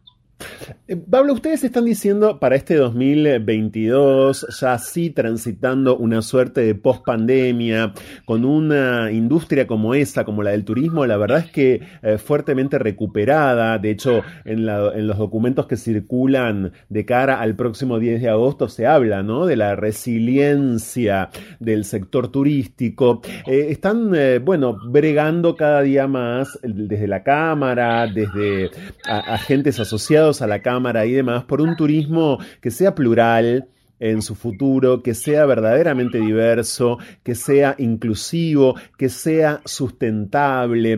¿En algún punto crees que la pandemia sirvió para repensar algunas variables de la industria turística? Mira, yo creo que sí, sí, porque puso como un límite donde muchas empresas y muchas organizaciones que jamás habían pensado en nosotros más allá de los ingresos que podíamos generarle. Claro. Se dieron cuenta de que, de que, que el futuro del turismo es sustentable, que el futuro del turismo es inclusivo y más allá de nuestra comunidad. Por ejemplo, hoy, hoy pensar que el futuro del turismo no tenga, eh, no, no, piense en la accesibilidad. Una de cada cuatro personas sufren algún tipo de discapacidad a lo largo de la vida. Entonces, esa pausa, ese tener otros tiempos para pensar soluciones para la crisis, hizo que también tomaran conciencia personas y, instituciones y empresas de que el futuro del turismo es inclusivo o, o prácticamente si no, no vamos a tener un futuro de turismo. Hay, por supuesto, un montón de redes sociales que vamos a dar a conocer y que ya estuvimos compartiendo, ¿no? En torno al Día Internacional del Turismo LGBTQ. Y eh, claro, también eh, ustedes recuerdan como Cámara de Comercio y Turismo LGBT de la Argentina, Pablo, algo sustancial que nunca está de más recordar y que a propósito del mundo, a propósito de los viajes, a propósito del afán de, conocer otros destinos. Concretamente, uno de cada tres países del mundo es hoy, todavía hoy, un país que criminaliza la homosexualidad. Y cuando decimos homosexualidad, por supuesto, estamos haciendo una abstracción, un recorte. Es más complejo eh, en muchos casos. Hay un evento fuertemente turístico este año que por supuesto em, no ignoramos, nadie prácticamente ignora, que es el Mundial de Qatar, Pablo, que es el Mundial de Fútbol masculino que se va a desarrollar en un país que por cierto criminaliza la homosexualidad con hasta cinco años de prisión. Además es un mundial hecho a partir, según la denuncia de un sinnúmero de organizaciones de los derechos humanos, con trabajo esclavo bueno, sobran, repito, eh, los documentos periodísticos en torno a esto y demás. ¿Qué reflexión te despierta, no? Eh, adelantándonos el Mundial de Qatar, el turismo LGBT que no va a estar prohibido, pero nadie garantiza que no vaya a estar perseguido. En fin, todo esto que nos está generando mucha zozobra, creo, ¿no? Mira, cuando nos preguntan muchas veces por qué eh, seguir hablando de turismo LGBT, yo creo que este es uno de los por qué más grandes de todo porque como dijiste hace dos minutos, uno de cada tres países criminaliza que seamos quienes somos. Entonces, a partir de eso, porque como dijiste también, va mucho más allá de la orientación sexual, porque también criminaliza las identidades de género, porque también eh, entonces la idea eh, que tengo, por lo menos sobre ese mundial, es, yo sé que los boicots muchas veces no sirven, pero son estos son momentos para que todos juntos levantemos la voz. Eh, y lo hemos visto en casi todos los... Hemos salido poco fuera de Argentina este año, pero en los pocos lugares o, o foros internacionales en los que estuvimos, estas temáticas no dejan de, aparecer. Eh, si bien, como te decía recién, a lo mejor no se promueve el boicot, pero sí se promueve que comencemos a trabajar en cuestiones de de qué manera va a ser más seguro o que podemos crear espacios seguros para las personas LGBTIQ viajando. Y para el futuro, también un poco lo que se propone desde estas organizaciones es que las grandes organizaciones que organizan estos, estos eh, certámenes, como es el caso de la FIFA, eh, no puede tener una, un doble discurso de pintarse con los colores de la diversidad del 28 de junio y claramente eh, aceptar que, va, que, que, va, que las personas que van a ir eh, por el solo hecho de sacar una bandera puedan tener desde una multa a cinco años de prisión. O sea, eh, no, es, no es compatible una cosa con la otra. Y bueno, un, poquito por ese camino es, eh, lo que venimos viendo y repitiendo, vemos que se está repitiendo. Hace muy poquito, unas semanas atrás, estuvimos en Brasil y también fue, fue parte del tema. Y eh, dentro de muy poquitas semanas vamos a estar en otro foro eh, organizándolo nosotros en Madrid y, uno de los destinos que va a estar allá nos contaba, quiero levantar la voz en términos políticos. Ellos vienen de Estados Unidos, acaba de caerse la ley de, que permite el aborto en los Estados Unidos de, de manera federal y hoy en 40 estados prácticamente está prohibido eh, y falta nada para que se prohíba el matrimonio de personas del mismo sexo. Eh, estamos a, las puertas de que suceda eso. Mm. Eh, de, la misma manera, porque ellos tienen el, matrimonio del, mismo sexo a través de una resolución de la Corte. La misma Corte la puede bajar. Eh, Exactamente. Ah, es, importante lo que estás apuntando, Pablo. Para quienes no sepan, estamos en comunicación telefónica con Pablo de Luca, que está en Estados Unidos, pero es argentino y es el presidente de la Cámara de Comercio y Turismo LGBTIQ de nuestro país. Es importante lo que apuntás, Pablo, respecto de la preocupación que comienza a haber ya en el sector turístico LGBT mundial al respecto de esto. Faltan todavía algunos meses para el Mundial de Fútbol masculino en Qatar, pero por supuesto, una vez más lo decimos, la preocupación crece y empiezan a escucharse muchas voces en eh, reuniones, workshops, en encuentros importantes. Totalmente. Y aparte creo que tiene que ver con algo que, estamos viviendo todos y, experimentando a nivel global. Fíjate que este riesgo que están corriendo acá de que, se les caiga la posibilidad de tener derechos igualitarios en términos de casarse, eh, hay una campaña que están haciendo que eh, eh, intentan sacar por ley federal el matrimonio como una manera de que ya la Corte no la pueda tocar, pero creen que no van a llegar a juntar la cantidad de senadores republicanos que necesitan para poder hacerla aprobar. Y trasladate a Europa y mirá lo, lo que está pasando, no sé, en España, donde de ser un país que estaba entre los tres primeros, hoy cayó como 12 puestos y la, misma ciudad de Madrid pide bajar las banderas LGBTQ o trabaja en contra de la organización de una celebración tan importante como es la celebración del orgullo para nuestra comunidad. Pablo, eh, en la Argentina, independientemente de Qatar y después de estos dos años misteriosos, asiagos, eh, y en un momento como este momento económico de la Argentina, ¿qué dirías del turismo internacional LGBT más? En este momento, repito, con la cantidad de dólares que tenemos, con la, por cierto, eh, con la cantidad de medidas en torno al turismo y al dólar eh, que hay, ¿cómo describirías este presente del turismo diverso en nuestro país? Mira, creo que tenemos dentro de la crisis tremenda que estamos viviendo como argentinos, tenemos una oportunidad gigante en términos de turismo receptivo eh, internacional.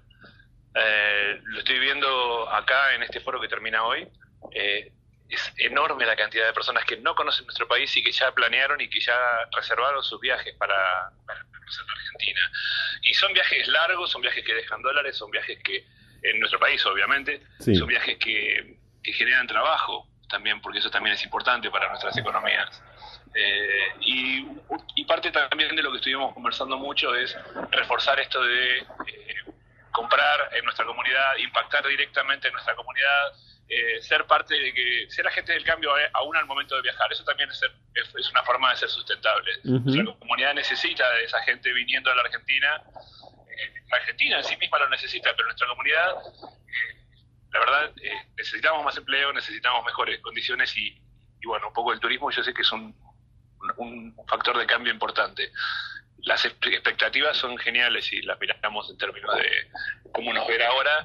Lamentablemente, quizás por la situación económica que vivimos, por las devaluaciones, por el precio de la, la moneda, pero bueno, de alguna manera vamos a, hemos vivido en etapas anteriores que tenemos algunos años, a recibir una oleada de turismo LGBT, que además, creo que con vos lo hablamos alguna vez, la comunidad LGBT cuando elige un lugar para viajar, la primera preocupación que tiene es la seguridad en términos eh, de su orientación sexual o de su identidad. Esa es la primera, va más, va más allá inclusive de que la seguridad del país, si el país es seguro o no. Eh, y cuando hablamos de comunidad, yo te hablo de familias viajando, porque estuve con un papá salteño que, con cuatro hijos eh, acá en los Estados Unidos y me decía, me encanta poder volver a mi país y tener leyes que me protegen más que en los Estados Unidos. eh, y con unas chicas españolas, dos mamás, eh, que también investigaban mucho cómo eran nuestras leyes para viajar con su familia. No todos los países del mundo eh, tienen ese, entre comillas, ese poder de la invitación de decir, vengan que acá son todas y todos bienvenidos.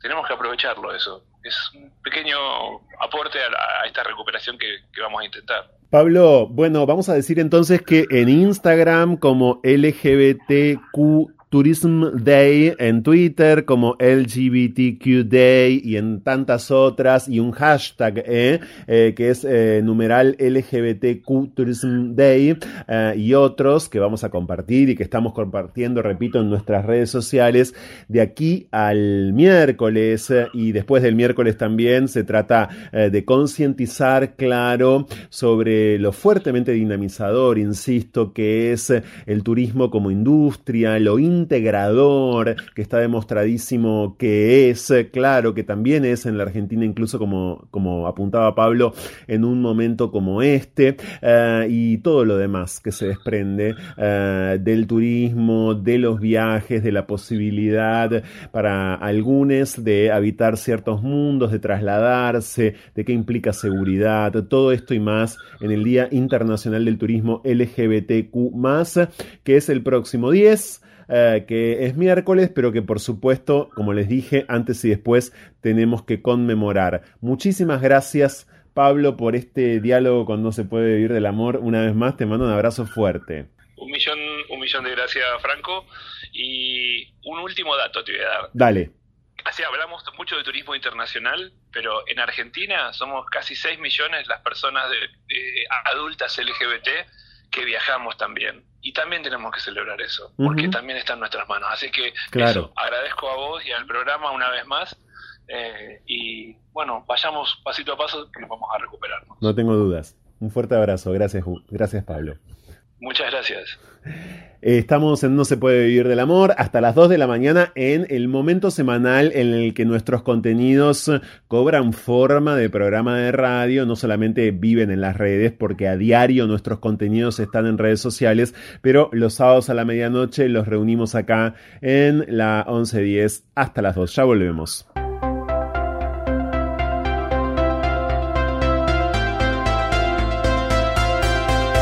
No se puede huir del amor, aunque lo nuestro sea fugarnos. Ya volvemos.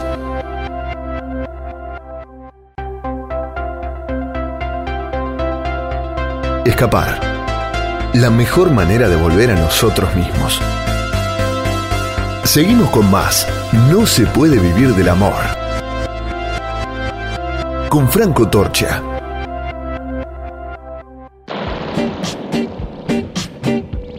Intercambios a la deriva. Lo que va de la idea al ideal. Diálogos con cierta lógica y acaso desacatos. A la hora en que Buenos Aires parece agotarse. Fuego en la conversación. Llega a No se puede vivir del amor. Cháchara. Palabra es lo único que tenemos.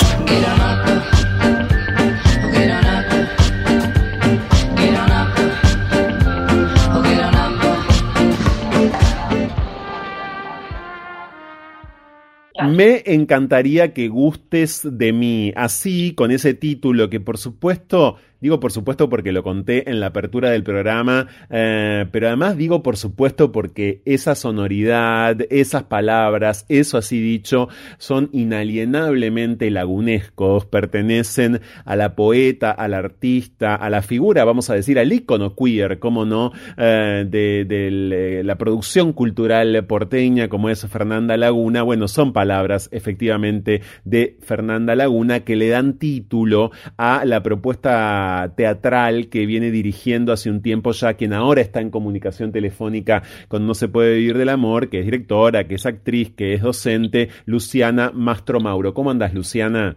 Hola, ¿qué tal? Encantada. ¿Cómo están? Bien, muy bien. Yo decía hace un tiempo, porque efectivamente, ¿cuánto hace que, estrenaste, eh, que montaste por primera vez Me encantaría que gustes de mí? La estrenamos, eh, hicimos dos funciones durante el 2021, noviembre de 2021, y después empezamos temporada recién este año, en marzo de este año, y ahí sí ya seguimos, digamos, funciones en continuado. Eh, sí. sí. Ok, bien, y ahora estuvieron de, de viaje, puede ser, digo, estuvieron de gira con la obra. Estuvimos, ahora empezamos como a moverla un poquito y hacerla fuera de Buenos Aires. Eh, todavía no igual, estamos, eh, digamos, eh, hicimos unas funciones en la Casa del Bicentenario, tenemos algunas funciones de ir a hacerla a Urlingan, a La Plata, pero todavía no, digamos, por ahora y este año el plan es hacerla en Buenos Aires y, después tenemos muchas ganas de salir a hacerla a otros lugares, pero todavía todavía no, nos dimos a, a, las giras en principio. Bueno, de hecho acaban de estrenar este esta, parte, digamos, esta temporada porteña, eh, hoy sábado, hace un ratito, en el Teatro Beckett, ahí van a estar en principio eh, los sábados. Eh, y mm, por cierto, ¿por qué, Luciana, tomaste a Fernanda Laguna? ¿Qué te interesó de la poética de alguien, insisto, tan pero tan medular para las disidencias, para el arte y para las artes visuales en general? ¿Qué te interesó? ¿Por qué fuiste hasta Fernanda Laguna? Y montaste esta obra? Sí, mira, en principio y nuestro primer encuentro con Fernanda Laguna fue en principio a partir de una convocatoria de un ciclo que se hacía en una librería que se llama La Libre, que está en San Telmo. Eh, y ahí en el 2019 y años anteriores se hacía un ciclo que era muy lindo porque cruzaba eh, literatura argentina contemporánea de mujeres con directoras. Entonces eh, la propuesta y la invitación era montar un fragmento de, de cualquiera, sea novela, de cualquier tipo de texto, poemas, de alguna de alguna escritora eh, y hacer un montaje en ese espacio no convencional de la librería. Entonces, un poco nuestro encuentro, digo nuestro, porque trabajamos muy a la par con Sol Fernández López, que es la, actriz de la obra, eh, fue a partir de, esa experiencia y de esa convocatoria. Y, ahí trabajamos con esta novela, Me encantaría que gustes de mí, y con otra que se llama Dame Pelota, que también hay algo ahí resonante en el título. Sí. Eh, y después nos quedamos como entusiasmadas, después de ese, hicimos un montaje ahí corto, breve, de 15 minutos, esa era un poco la invitación del ciclo, y, bueno, después quedamos como eso, como entusiasmadas con, con, con su lenguaje, con sus textos, divertidas también, porque hay algo como, como muy fresco y vital en, su literatura y nos dio ganas como de hacer como ahora sí una como pensar en una obra larga no entonces ahí nos, nos metimos como en, en una de esas dos novelas que habíamos trabajado en principio. Bueno el personaje es Fernanda Rossetti el personaje que interpreta como ya citaste Sol Fernández López que es una profesora de literatura que vive enamorada ah, y que además está pensando cómo volcar esa compulsión al enamoramiento en eh, su diario íntimo. Em, cuando entonces imaginaron todo esto, también tuvieron que decidir cómo llevarlo a escena, eh, cómo llevar a escena un espectáculo unipersonal, aunque yo tiendo a creer que más allá de, ciertas categorías, a veces los unipersonales, no sé si vas a estar de acuerdo conmigo o no, Luciana, no son exactamente unipersonales, ¿no? Porque en todo caso pueden ser uniactorales, porque hay tantas otras cosas en la escena que están contando, ¿no? Que están actuando. Sí, un poco, un poco era un desafío, una pregunta que nos hicimos cuando empezamos a trabajar, porque es verdad que hay algo de, del, del monólogo de un personal que uno se pregunta, bueno, ¿dónde va a estar el peligro? O esa era nuestra pregunta, como uno siente, bueno, hay, una, hay un solo intérprete en escena, ¿no? Y siempre como el vínculo eh, con los otros es como fundamental, ¿no? Para que algo ahí se encienda. Entonces era un poco una pregunta, ¿no? Eh, y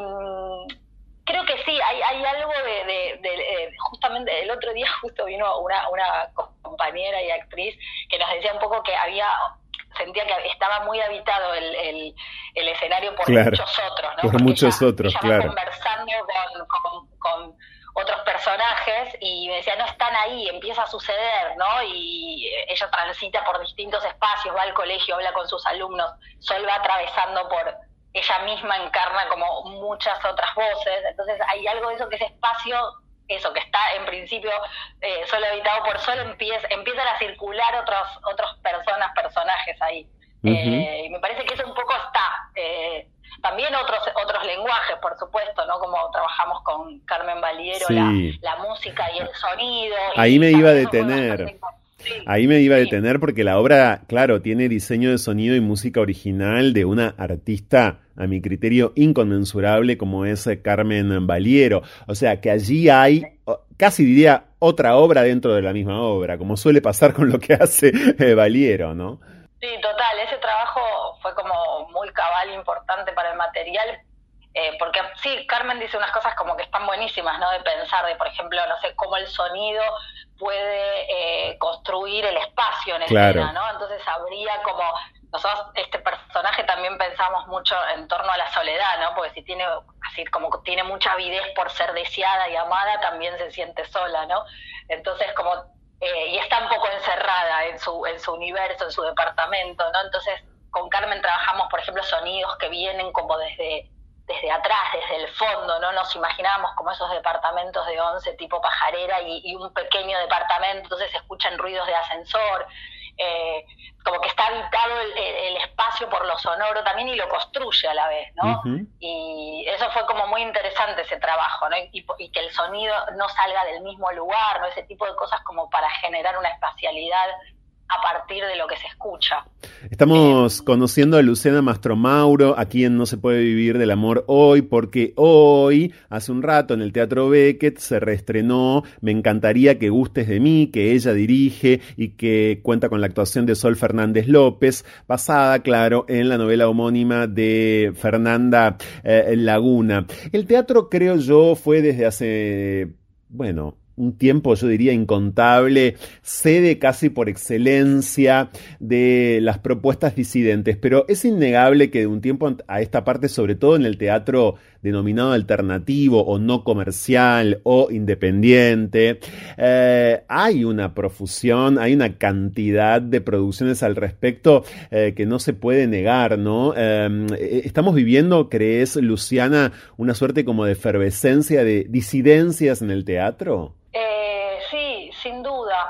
Em, a la vez nosotros, digamos, esto no lo pensamos como, como primer interés en primer plano y a la vez como que nos convocaba mucho, eh, porque también hay cierta originalidad, ¿no? En la voz de Fernanda Laguna, me parece, como, como, como posibilita ciertas visibilidades, ¿no? De un modo como casi fuera de las casillas y de los Por supuesto, sí, si a Fernanda, si Fernanda estuviese acá Claro, de hecho ha estado en este programa en, muchas en muchas ocasiones. Fue una de las primeras invitadas, miren, me acuerdo hace 10 años. Si, si estuviera acá, Fernanda, de ninguna manera admitiría, bueno, ningún tipo, claro, eh, de nomenclatura, pero no me refería tan solo o, justamente no me refería con la pregunta a pensar que es un teatro de tipo, digo, lésbico o que narra algo de eso. Es mucho más escurridiza, ¿no? Su poética eh, y por suerte es más inclasificable. Sí, total, ¿no? Pero por eso nos interesaba, ¿no? Porque como, como que a la vez está bueno, ¿no? Todas esas visibilidades que se dan y a la vez ese peligro de decir, bueno, de, ponerse como encasillarse en ciertos lugares, ¿no? O querer decir determinadas cosas como de, ciertas bajadas de, de, línea ideológica y me parece que justo en Fernanda Laguna es como que rompe todo un poco era la sensación, ¿no? Como que incluso un, libro que no es nuevo, digamos, porque también en los últimos años, esto que vos decís, ¿no? Hubo como un registro, como que explotaron muchos lenguajes, eh, que está buenísimo.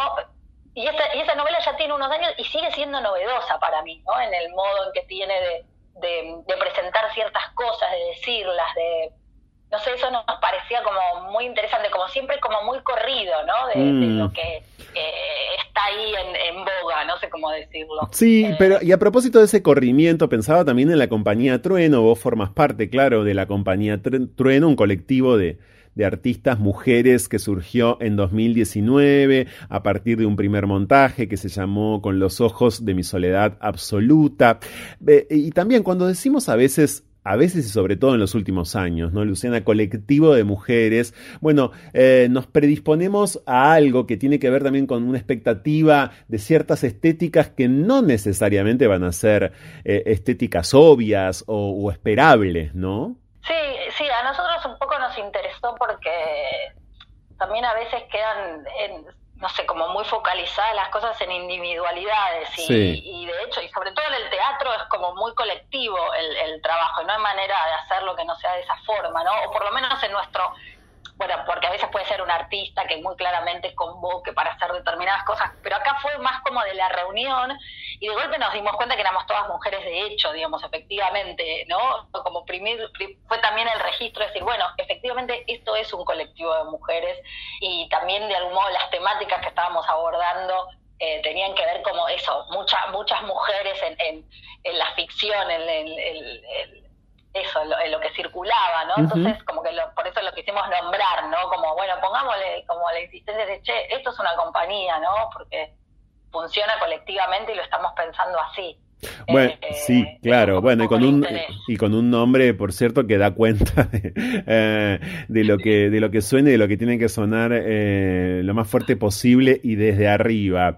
gracias por este ratito. No te voy a despedir sin antes recordar las coordenadas. Hoy ya no, pero a partir del próximo sábado pueden, podemos ir a Teatro Beckett, que es en Guardia Vieja 3556, en Almagro, Guardia Vieja 3556. Las entradas por alternativa teatral a ver esta propuesta de la compañía Trueno, de Luciana Mastromauro con Sol Fernández López, que es basada en la novela de Fernanda Laguna. Me encantaría que gustes de mí. ¿A qué hora están los sábados?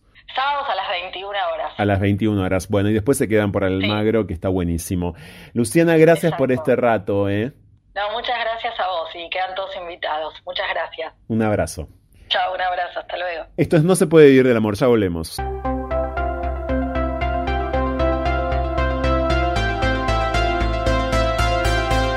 No se puede huir del amor, aunque lo nuestro sea fugarnos.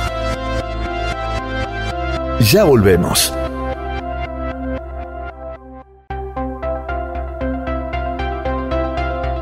Escapar. La mejor manera de volver a nosotros mismos. Seguimos con más. No se puede vivir del amor. Con Franco Torcha.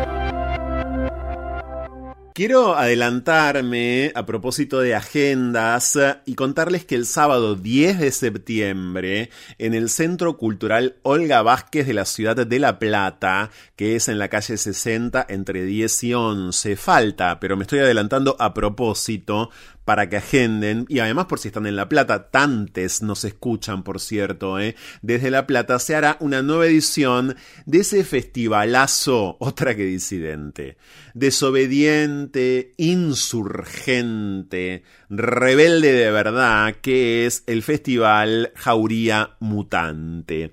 Y en el marco de esta edición 2022 de Jauría Mutante, voy a formar parte, voy a poder moderar, tengo, tengo ese privilegio ya asignado el 10 de septiembre, insisto, pero bueno, lo estoy viviendo desde ahora, eh, un panel en el que entre otros estará Claudia Rodríguez, la poetisa travesti chilena Claudia Rodríguez, que hace un tiempo fue entrevistada eh, en este programa eh, y que es un faro en todo sentido, es eh, una subjetividad eh, destacadísima, sobresaliente de las disidencias sexogenéricas de América Latina, sobre todo de nuestra región. ¿eh? La chilena Claudia Rodríguez estará en ese panel y qué bueno que vaya a estar, de verdad. Les voy a ir contando de a poquito, pero se los quería adelantar para que se reserven. Jauría Mutante se pone buenísimo, yo ya tuve oportunidad de estar el año pasado, que el festival fue en diciembre. Esta vez se adelanta un par de meses, Jauría Mutante.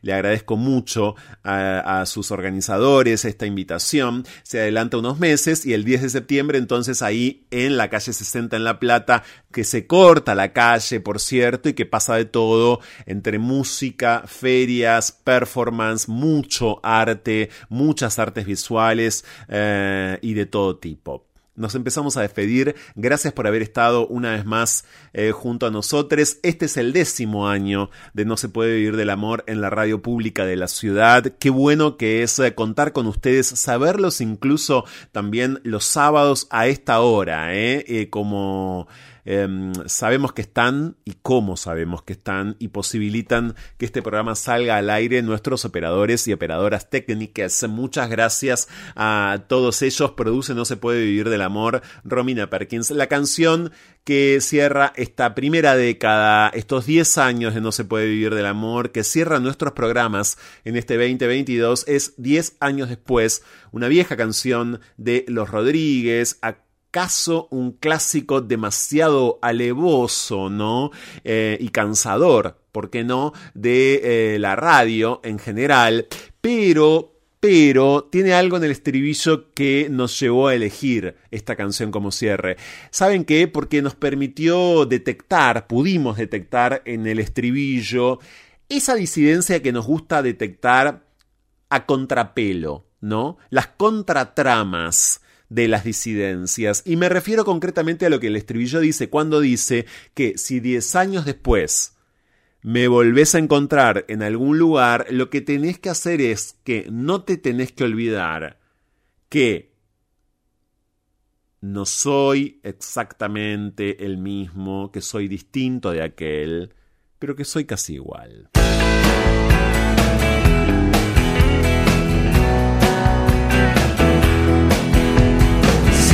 Diez años después te vuelvo a encontrar